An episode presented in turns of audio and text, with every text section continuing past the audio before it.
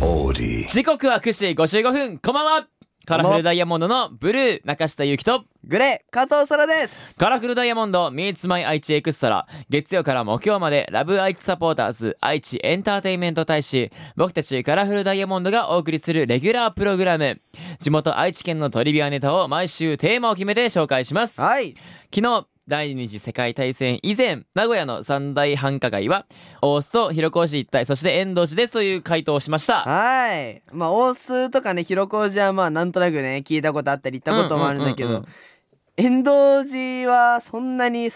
えてたのえー昔の繁華街って由緒やご利益のある神社仏閣が中心になることが多いんですけども、えー現在の、えー遠藤寺商店街はですね遠藤寺の門前町として、えー栄えてたんですよ。この遠藤寺創建は1654年初代尾張藩主徳川義直の側室が寄進した子供の守護神岸本神像が安置されております江戸時代が終わり明治時代に入ると大きな変化が訪れますはい遠藤寺の宝である尾張藩ゆかりの岸本神像が公開されるようになりはいそれまで以上の多くの参拝客が訪れるようになりますおいそして遠藤寺一体がどうなっていくのかということはまた明日お話ししようと思いますはいまた明日ね OK ですはいさてこの番組はラジコはもちろんオーディオコンテンツプラットフォームオーディまた Spotify でも聞くことができます、はい今日は岐阜市にお住まいの翔太さんからのメッセージを紹介しますはいカラフルダイヤモンド Meets My 愛知エクストラ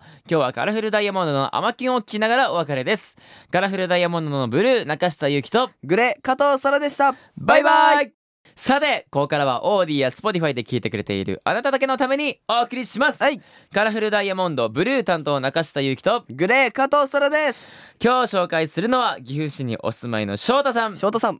残業があるとこの番組が22号を走っている時に流れますはい大学が視覚科だったんですが、えー相当マニアックな歴史も調べてますねうん以前の江南市の信長と関係が深かった生駒家の話は、えー知りませんでしたまた面白い話をお願いいたしますとのことですはいまあ実際ね相当マニアックな歴史を調べたのはね僕たちじゃないわけですからそうそうそう そう実際さこういうこの、まあ俺は名古屋の人じゃないから、うんわかんないんだけど空って結構その昔の学校とかでうん歴史の授業があると思うんだけど、あるねこういうなんか細かいこの名古屋の歴史とかって触れたりするのいやでもさすがにここまでね深い、なんか深掘りはしないね確あかーにそうなんだね学校でもやっぱりじゃあ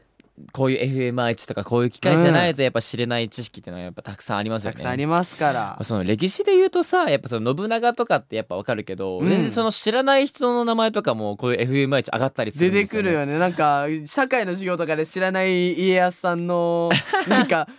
兄弟とかでわかるわかるわか誰るみたいなね、あこここんなとこにいたんだみたいなね そんな人いたのみたいなねびっねくりしちゃいますけど、ね、よくおりますからいやでもまだまだね FMI 値もあの楽しみつつ はえい僕たちカラフルダイヤモンドでもですねあのたくさんの歴史を作っていきたいなと思っておりますので皆さはんいこれからもぜひ応援よろしくお願いいたしおます、願いしますさて今日はここまで以上カラフルダイヤモンドブルー中下ゆきとグレ加藤空でしたバイバイバイバイ